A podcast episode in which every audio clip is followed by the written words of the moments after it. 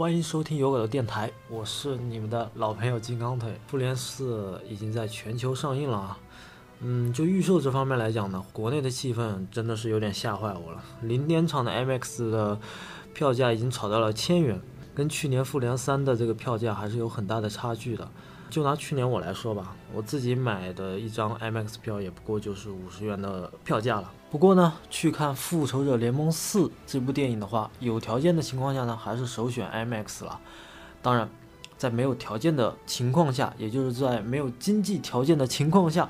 今天呢，金刚腿呢，我也是分类出一些特效影厅的特点，分别说说这些影厅有哪些功能。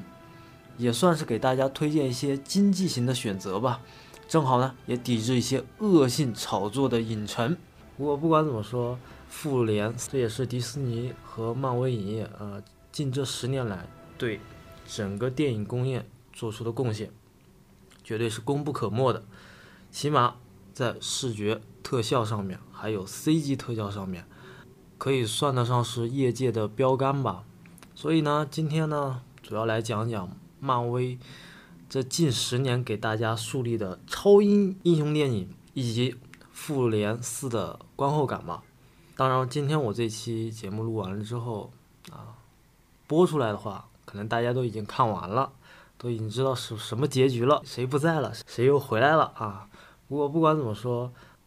我们今天呢，就是从这个漫威宇宙的这个初期阶段啊开始聊啊，那主要呢聊。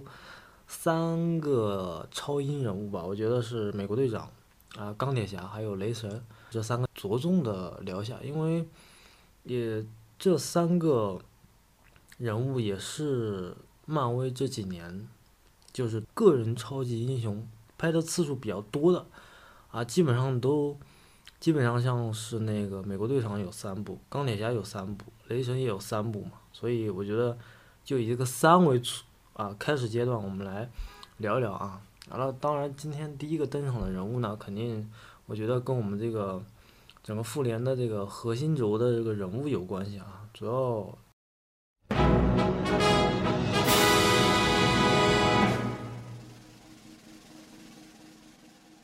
今天这个出场的第一个人物呢，我觉得就是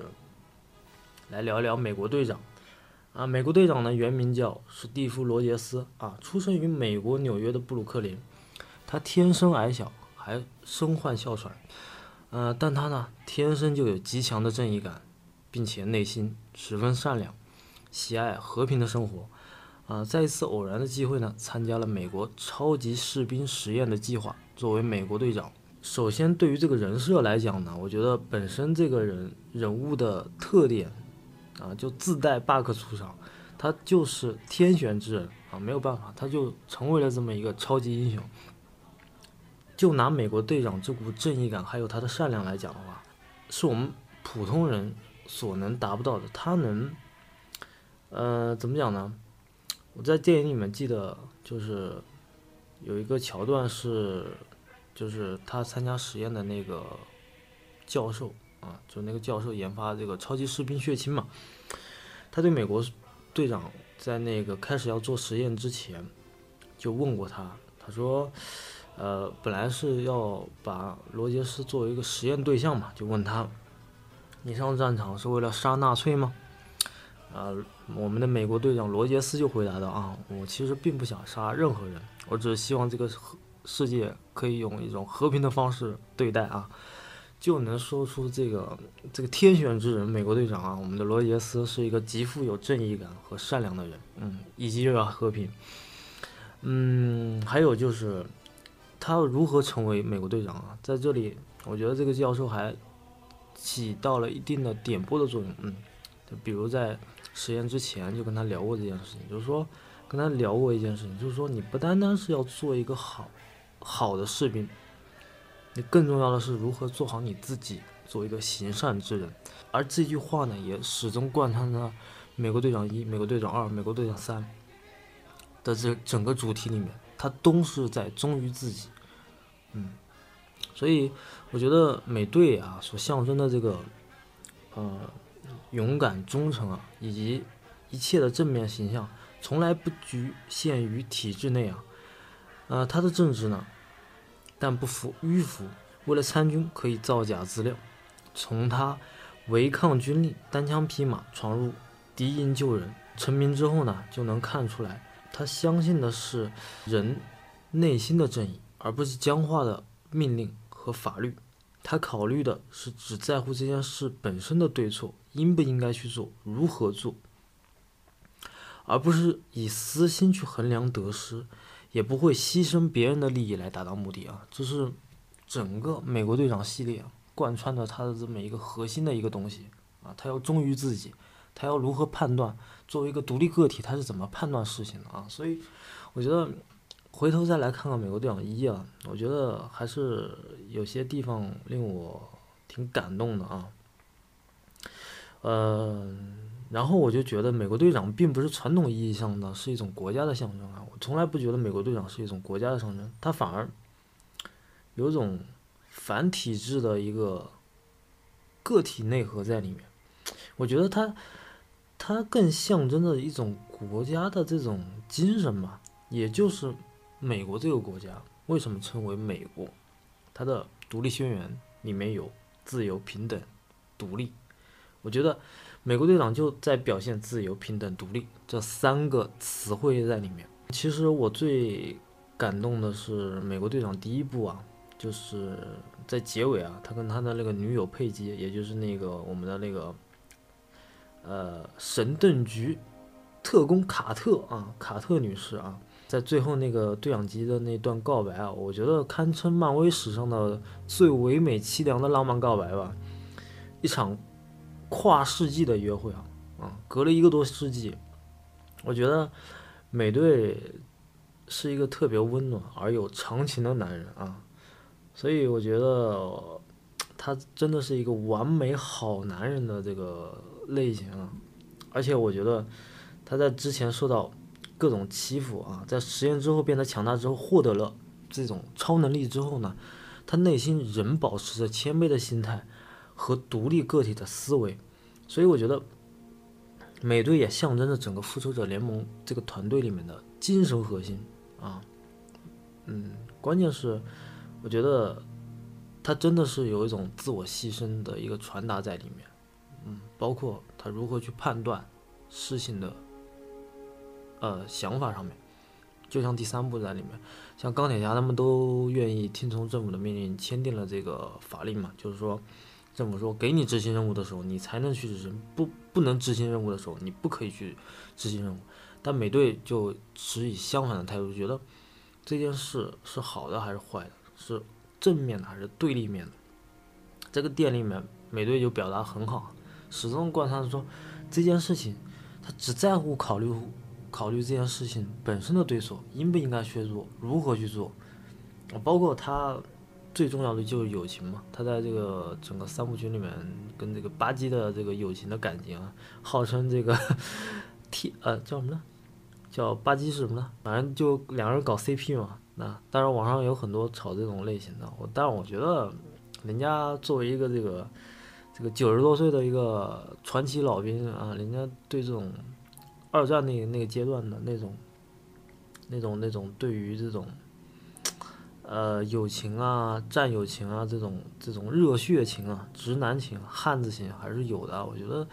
更更注重于江湖义气一点啊，就是比较忠。忠于自己、比较洒脱的这种美队形象啊，但他的洒脱不不代表他放荡不羁啊，我反而觉得美队人格魅力是责任心加上自我牺牲，还有他天生的这种正义感跟啊行善的这种行为，我觉得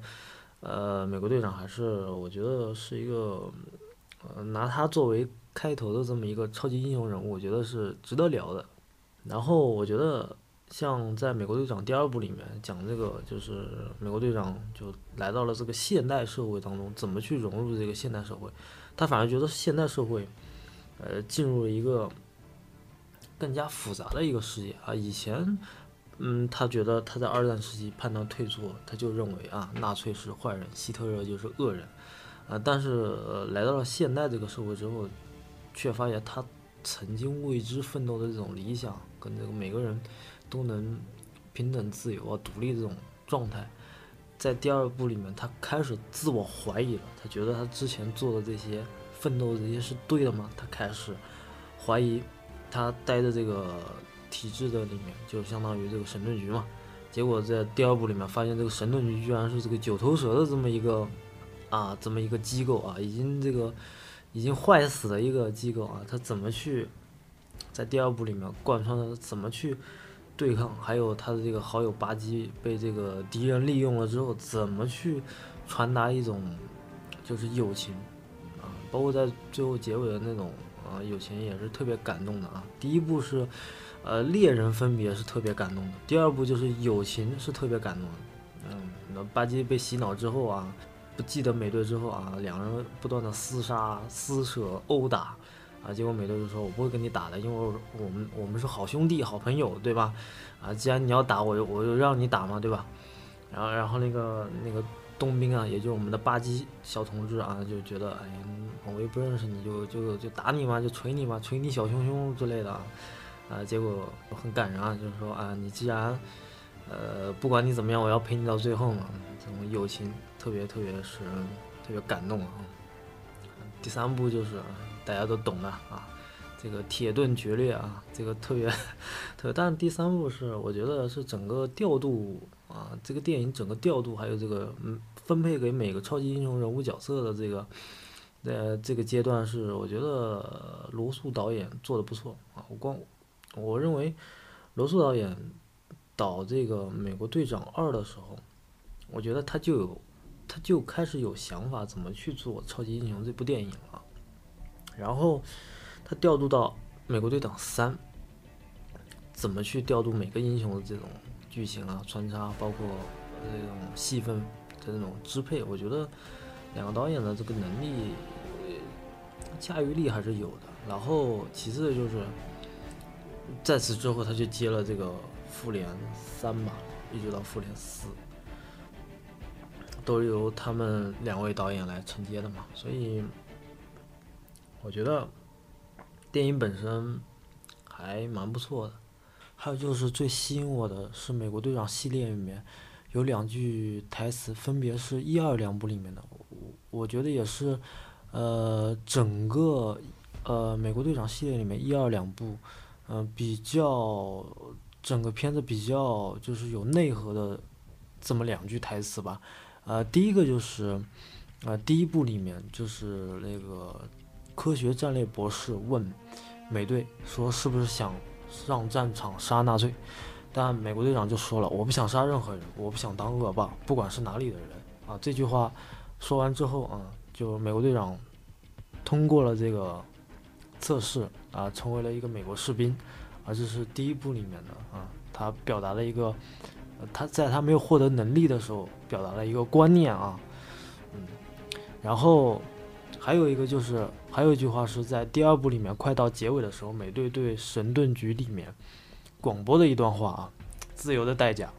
是高昂的，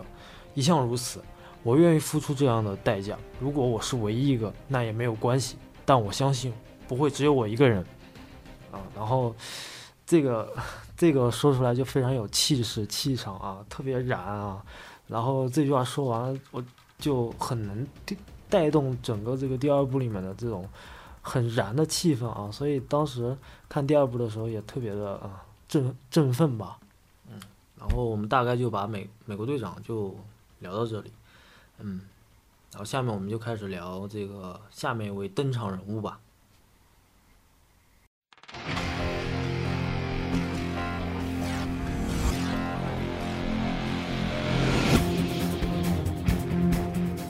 接下来呢，我们就讲讲整个漫威宇宙最具 C 位的超级英雄角色——钢铁侠啊，也就是我们小罗伯特·唐尼演的这个钢铁侠啊。怎么来说呢？二零零八年，嗯，漫威推出了这款应该算是超级英雄电影吧，也是当时漫威面临呃这个即将面临破产之际推出的一个一部超级英雄电影。在此之后。因为这部二零零八年的钢铁侠打开了整个这个叫什么呢？叫超英电影的这个市场之后，就一发不可收拾啊啊！主演呢小罗伯唐尼也是从居二线到三线的演员，呃，顺势成为了好莱坞一线明星。那首先呢，我觉得要从小罗伯唐尼的个人经历来讲的话，他的确是比较丰富多彩的。他的本人的这个生活经历呢，又跟我们电影里面的这个托尼·斯塔克，也就是这个漫威角色的这个钢铁侠，也是特别相似的。因为，呃，他以前好像据说是在好莱坞也是比较名声比较不好听的，就是比较吸毒啊，然后吸了之后再吸啊，然后经常去抓呀，类似于这样的吧。然后，呃，对于工作的态度可能是玩世不恭吧，然后也。正好也就对应了这个我们这个钢铁侠这个角色啊，亿万富翁花花公子。而且这个电影我觉得最具吸引力的一个特点就是，他开始我看这个电影的原因是真的就是那时候零八年看钢铁侠的时候，完全是还是以一个很懵懂的状态，还当时还把它误以为它是变形金刚的延伸产品啊。那那那时候因为。呃懂漫威的人也很少。那时候我自己是因为看 DC 的，看 DC 的蝙蝠侠、超人，我知道他们是一个体系的。但是钢铁侠我完全就不知所云，我也不知道他是属于哪个体系里面的。当时以为就是一个很简单的一个个人超级英雄电影，然后当时看也挺有意思的，因为这个电影里面，嗯，也有很多怎么讲呢，就是比较让你看出来有爽点嘛。第一个就是炫富啊。那时候，呃，我记得零八年的时候，我那时候，呃，才上大一。那时候其实像我们那代人还不不懂得什么叫炫富啊，其实也不叫炫富了。其实，在我们的印象里面，我们那时候还是处于一种就是学生状态的时候，还对外界的东西还是处于一个很无知的一个状态。然后去看了这个钢铁侠之后，就知道了哦，原来超级英雄可以成为。很有钱的人可以炫富，还可以告诉别人我就是钢铁侠啊。然后之后就是看完，当时看的时候完全是处于一个兴奋的阶段，就觉得哎呀好酷啊，有很多机甲、高科技啊，啊呃还有他有很多，那像懂车的人就知道啊，他有很多名贵的跑车啊，还有他研究的那些东西，还有他的智能管家呀，然后包括他有不一样的那种呃女性伴侣啊。然后都都是怎么讲呢？都是现代社会的那种物欲横流的东西给我们的一个反馈吧。我觉得当时看的时候就觉得，哎，真的是很爽，很爽，很能爽到很就是还是那句话，就是很能爽到很多屌丝都 get 到他们的点，就觉得哇啊这么这么炫酷，这么牛逼人物，对吧？但是等我稍稍稍上到大二大三再看，回过来头来看这个钢铁侠的时候，我就觉得。他这部电影里面不单单是表达了一些很直观的一些特效场面，包括他，呃，就是开始的时候那种啊很很炫酷啊很酷的小罗伯特唐尼那种爱摆那种很觉得自己很那种了不起的那种姿态嘛，就是哎呀没人比我更牛逼的那种状态啊。但是回过头来看看，就是他当时被恐怖分子绑架的那个那个阶段的时候，我觉得，我觉得那个时候才是真正就是。为什么他要成为钢铁侠的一个缘由吧？啊，当他发现他的武器成为了别人利用的一个商品，发生了更大的灾难的时候，他对他之前犯下的错，他有一个什么样的状态呢？就觉得原来我造这些武器，原来害害过这么多人。我觉得在钢铁侠身身上有一种原罪感。嗯，这我觉得整个这个漫威电影里面。讲的还是很美国的一个故事，就是，就讲的都是大家可以在美国电影里面，不管是二战片还是美国的各式各路的那种什么什么什么警匪片啊，包括这种美式电影里面讲那种主旋律的东西，就是多民族的国家会有原罪嘛？就哪怕我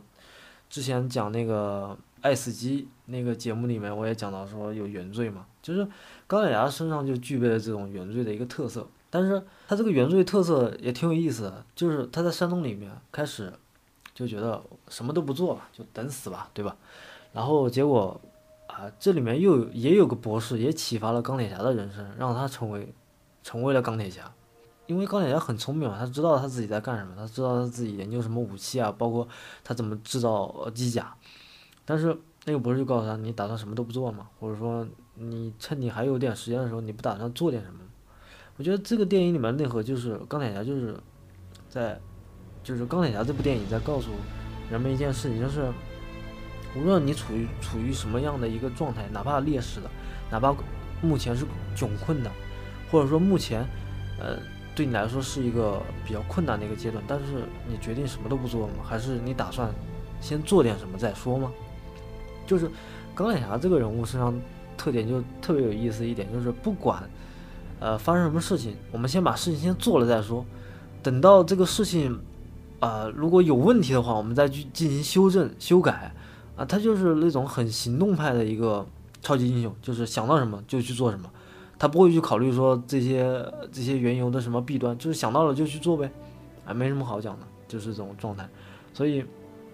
钢铁侠的身上就会出现了很多喜感的一些东西。就会有幽默啊，他在制造武器的时候啊，会发发很多好玩的梗，就源于源于他这个人的性格，就在于说我想到了就去就去做它，就去做这件事情。然后结合着小罗唐尼这个人物来讲吧，他塑造这个钢铁侠也相当的完美吧。我觉得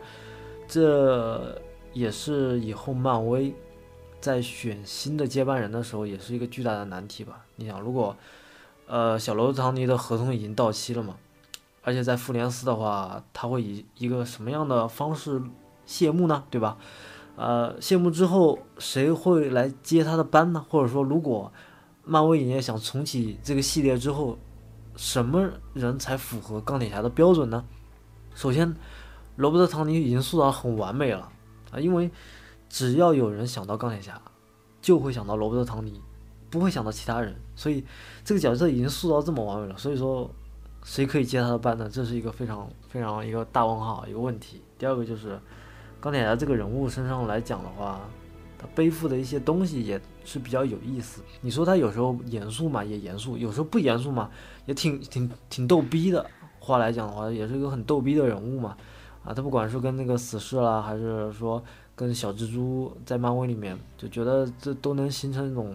呃嘴炮形式的啊。包括星爵也是比较嘴炮的。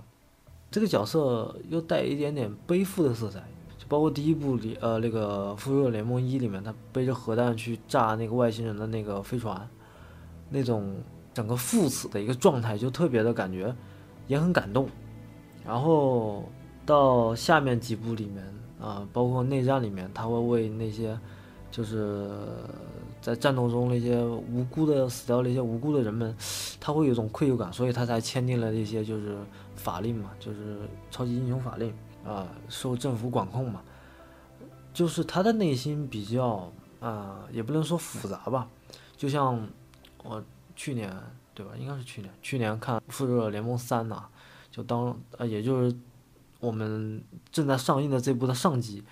当时灭霸就跟他讲过一句话，说，哎，你被知识所困惑嘛，我也被知识所困惑，但是我已经想得很明白了，你还没有想明白，就是。就是钢铁侠这个人物角色，就像灭霸说的，你是一个背负着知识诅咒的人，就是这个知识告诉了你，但是这个知识也是一种诅咒，同时也是一种能力和获得。钢铁侠这个人物角色来说的话，我觉得，嗯，不管是他是由小罗伯·唐尼一个人来完成的这么角色，来撑起整个漫威宇宙，还是说这个角色他本身背负着很多特点、特色。啊，包括其实，我觉得，就拿不懂漫威的人来说，最基本的就是喜欢看钢铁侠的那些机甲装备，就是这最能盖到直直男的点，还有中二的点、热血的点，就是大家都喜欢那些看起来很酷炫又带有高科技的这种产品，这么一个表现的一个过程，大家都喜欢那种比较让觉得第一个是好奇心，第二个是大家。没见过的东西，会觉得会觉得哇，这东西很酷哎，啊，而且这东西是由人造的，就就会想哇，这这什么人这么厉害，这么聪明是吧？换句话来说，钢铁侠这个人的人物特点又是特别的，带有一个原罪特色的，啊，同时他在获得能力了之后，他怎么去改变，怎么去成为一个超级英雄，从原来的不负责任，到这呃，到他在第一部里面、第二部里面、第三部里面，他都在为自己之前犯下的错误进行修正，或者说完善，或者说去负这个责任，去把这些他原来丢下来的一些，就是说叫怎么讲呢？就是屁股没擦干净的事情，他去把它 料理干净啊。所以钢铁侠这个特色就特别很明显，嗯，还有他跟美队嘴炮的时候。在复联一里面最搞笑的时候，那就就美队说啊，你又没你又没你这个年轻人啊，没经历过一些事情啊，你有什么资格在这里讲话呢？然后那个钢铁侠就很嘴炮的来了一句说，哎呀，我的头衔没你多吗？啊，我是慈善家，我是天才慈善家，亿万富翁，然后等等等等等，然后然后就让美队觉得这个人挺无语的啊。然后我觉得钢铁侠，我们大概就把钢铁侠就聊到这边吧。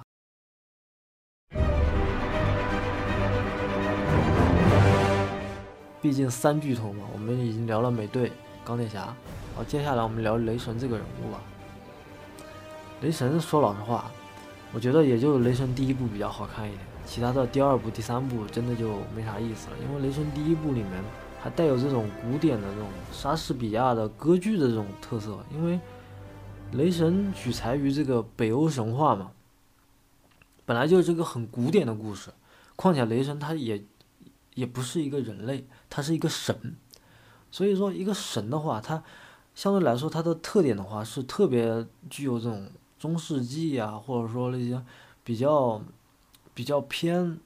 那种。就是就像我们中国里面会讲道教神话里面这种东西，就带有这种古典特色在里面，所以我觉得第一部是拍的比较，我觉得比较好的，就是还是有古典特色的。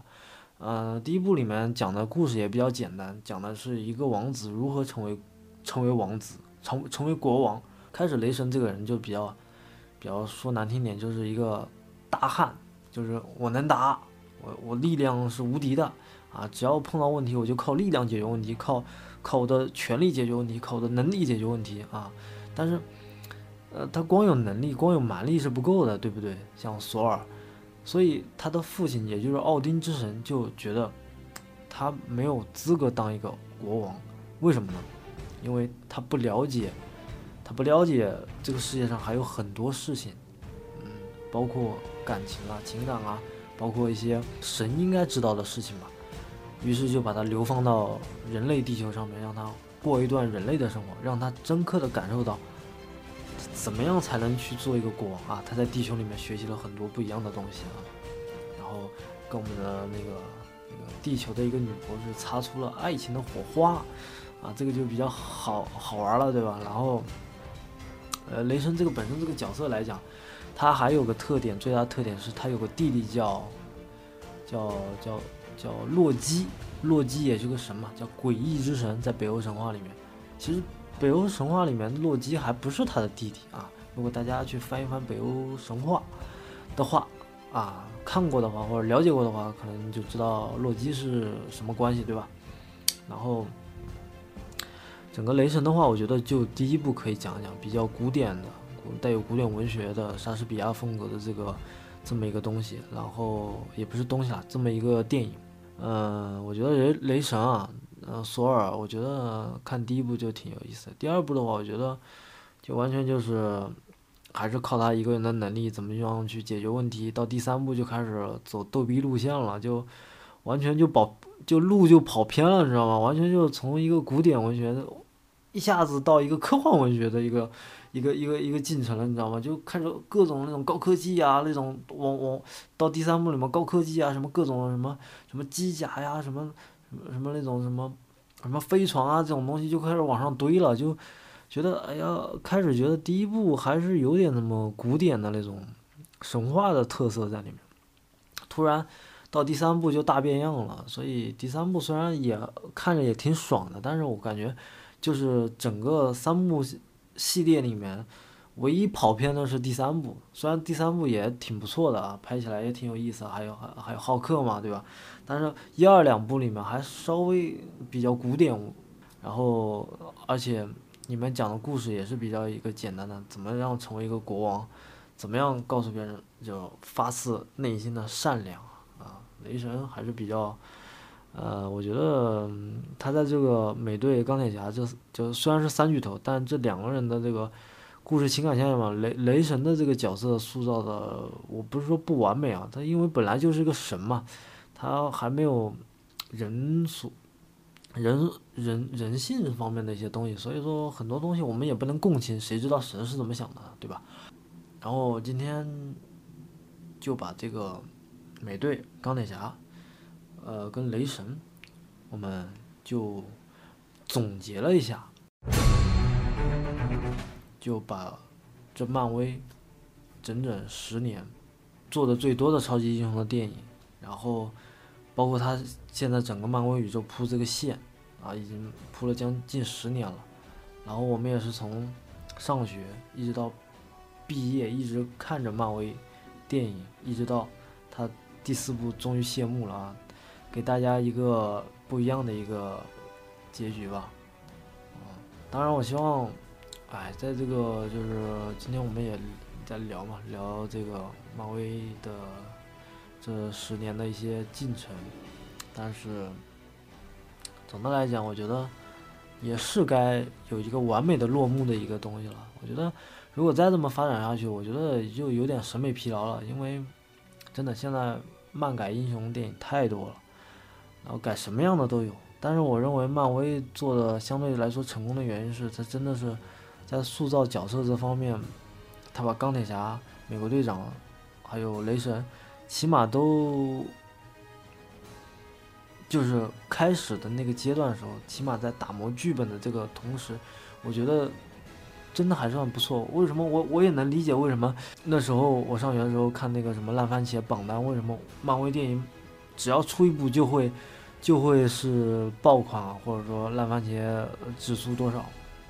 百分之达到百分之多少啊，新鲜度达到百分之什么九十几，呃。可能我觉得当初大家在铺这个宇宙的同时，就已经想到了每个人物的特点、特色，还有包括这个人物的感情线，包括这个人物对对于，包括呃，其实漫改电影里面还是带一点点哲学性的东西的。就从美国队长身上来讲吧，我觉得他他身上就带有很哲学性的一些东西，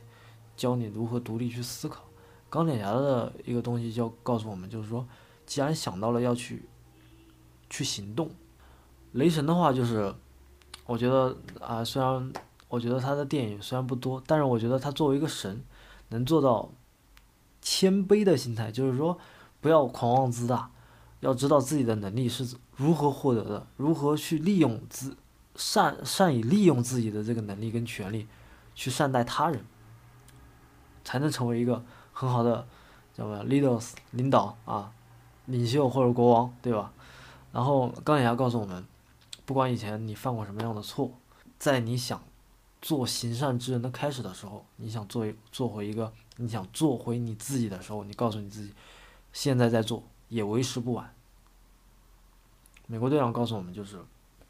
要学会自己怎么独立思考，怎么看待周围的这些事物，怎么用自己的精神去判断，嗯。嗯，然后其他的英雄我就不一一说了，因为太多了。我要提及一下鹰眼，鹰眼，我感觉他是一个特别注重家庭的一个这么一个超级英雄啊。虽然他没有拍过独立电影，但是我觉得他在第二部里面着重讲讲讲讲他的家庭，我觉得这个还是一个比较算是一个很普通人的一个这么一个状态。然后我们就下面就接着聊下面的内容，下面呢。接着我们之前说的，今天呢要给大家推荐一些特效影厅供大家选择。首先，经济允许的情况下呢，IMAX 作为首选吧，因为这个呢是一个比较完整的电影标准，从电影拍摄到最终放映都有一套完整的系统。最大的卖点是，传统的影厅银幕通常标准为一比八比一或者